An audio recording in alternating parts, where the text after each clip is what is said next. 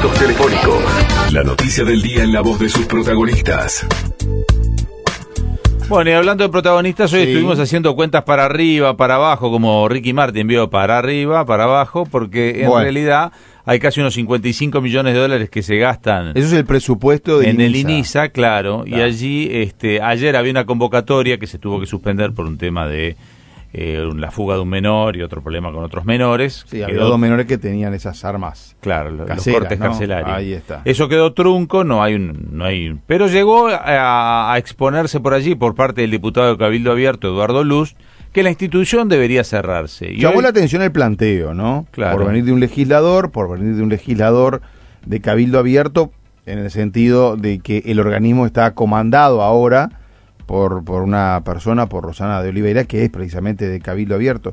Y además cerrarlo y qué hace con los... bueno, pero los números eran los números eran tentadores este de, cerrarlo. Si cada yo cuando Luz, ahora se lo preguntamos. Yo si cada uno cuesta 16 mil dólares me llevo uno o dos para casa y, los cuido yo por 32 mil dólares por mes. ¿Cómo anda Luz? Buen día. gusto que esté aquí en Entre Líneas. Bueno, muchas gracias por su llamada. Muy bien, Ando, por, por suerte, gracias. La verdad que ayer nos sorprendimos, creo que todos, cuando usted empezó a mencionar lo que el gasto en comida, por ejemplo, este, que lo estábamos repasando acá, la cantidad de, de, kilos y este, de harina, bueno, una cantidad de huevos, de carne, parecía un presupuesto para una población gigantesca, son unos 270 internos nada más. ¿Qué lo lleva? ¿Es un tema de, economía eh, o es que el Estado no se puede hacer cargo de estos menores infractores? Usted está planteando que se cierre el INISA.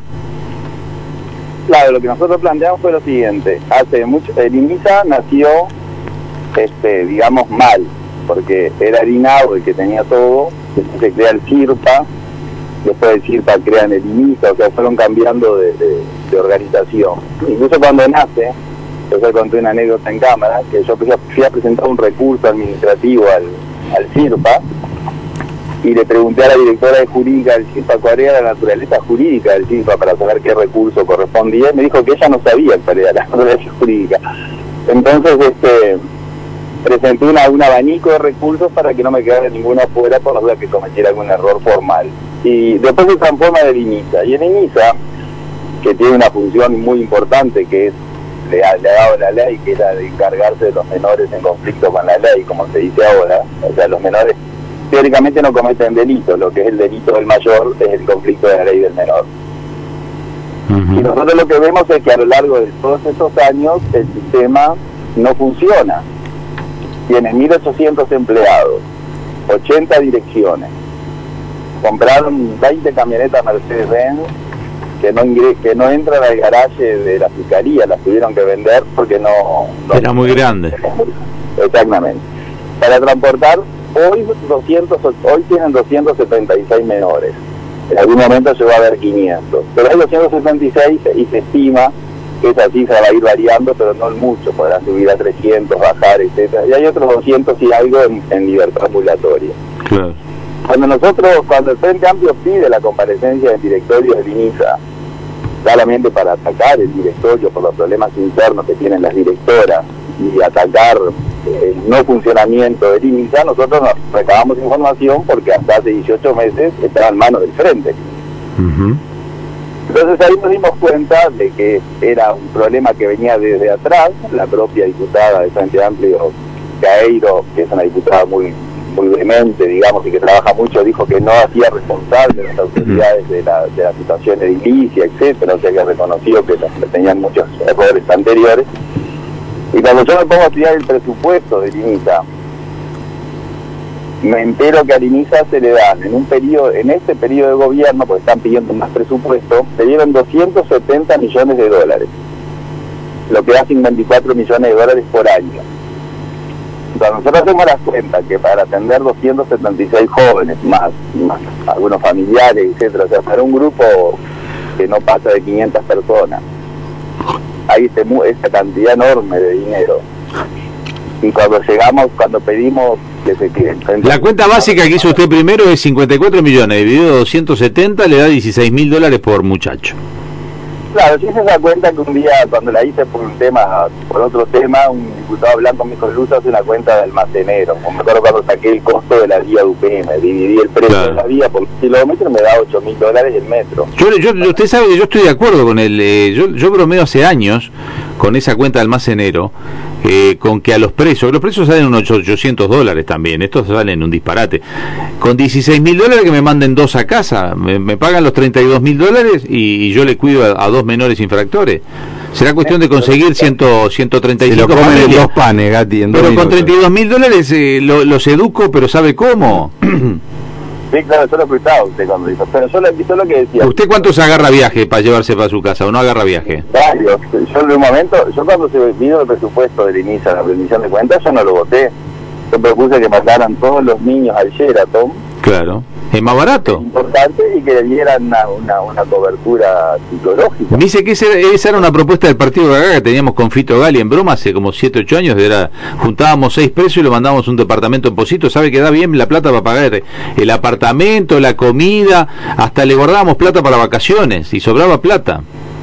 Bueno, es así. Lo cierto es que tal, yo, yo hago ese planteamiento y digo, bueno, lo que hay que hacer si hay algo que no funciona y que durante 15 años no funcionó y el gerente dice que ahora sigue sin funcionar y, aparentemente no funciona, ese, ese proverbio que dice, para que no suceda siempre lo mismo, no tenemos que hacer siempre lo mismo.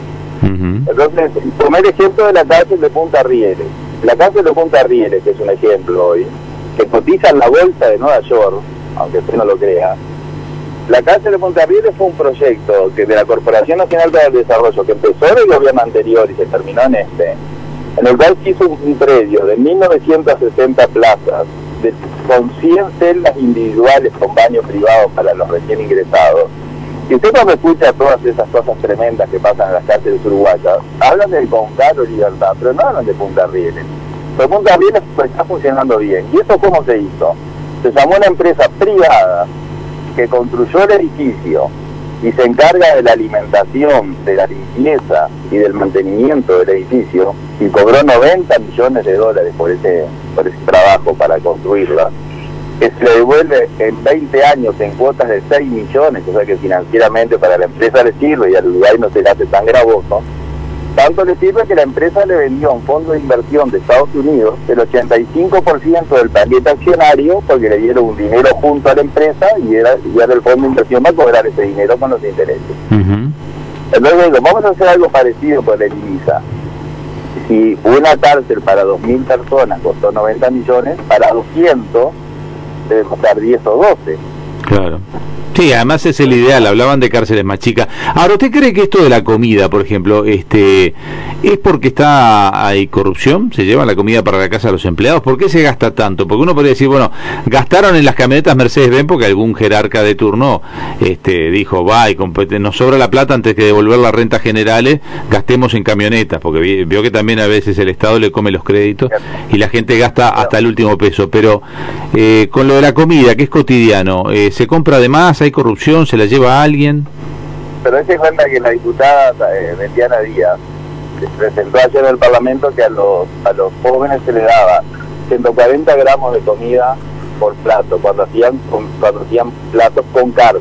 Cuando le tocaba la carne, perdón, cuando el plato era con carne, le tocaba 140 gramos cada plato.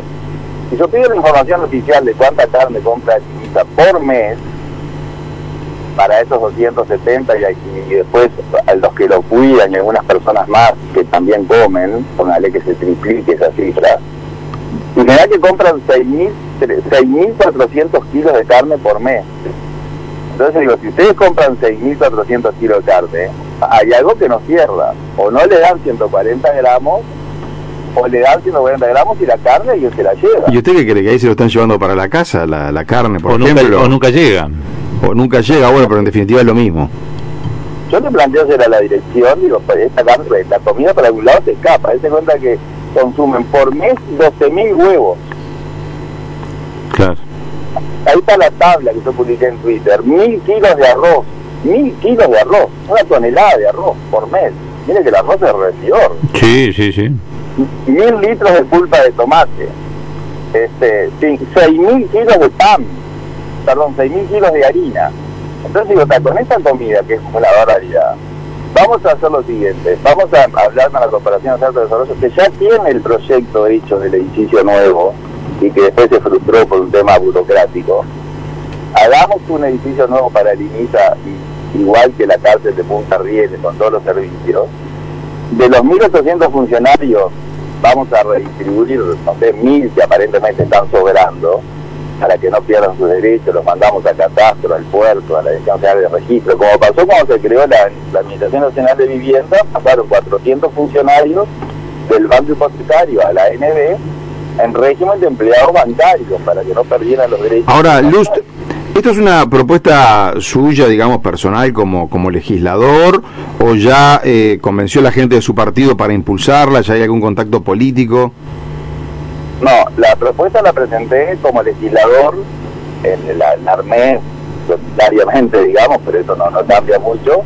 Luego, se la, luego de armarla se la plantea a los, a los diputados de Cabildo, no tuve oportunidad de hablar con los senadores, y los diputados de Cabildo me dijeron, ¿sabes? Nosotros apoyamos esto. Bien. Con la dirección del inicial, esto del ministro de Lema. Y el ministro me dijo, bueno, empujá ese proyecto, impulsalo que nosotros te apoyamos. Nosotros no lo vamos a hacer desde el ministerio, pero vos lo podés hacer, ya lo tenés armado. Y bueno, hablé con la senadora Bianchi, que estaba en sala, o sea, hice una, una serie de contactos. Y bueno, ya era en verano, en enero, como el proyecto ya está hecho, el plano, ya está todo el proyecto hecho, me había reunido con la, la Corporación para el Desarrollo y le voy a proponer, bueno, vamos a aprenderle a esto, y ahí con lo que usted hace en un año, usted financia los cinco años. Bueno, es que con dos años ah, eh, eh, se hacía la que se hizo la cárcel de, de adultos, o sea, si a 54 millones de dólares por año le da que le sobraba plata. Más allá de que lo hizo una empresa privada y que va a cobrar 120 en, en 20 años, porque bueno, no se puso la plata, pero acá hay 54 millones de dólares por año. Luz, es larguísimo el tema y daría para hablarlo mucho más, pero hoy tenemos un programa muy muy cargado. Queríamos tenerlo, realmente valía la pena tenerlo en el programa. Gracias por atendernos. Gracias por su atención a las órdenes. Sigo Ah. escuchando que está interesante el resto. Eh, así, ahora mire, viene la gente del IEM, que son unos capos, lo de la Unidad de Montevideo, todas las columnas son interesantísimas. Sí. Ellos ya vienen con estudio preparado, pero este siempre aportan y mucho. Así que quédese diputado que. Que pase bien, hasta luego.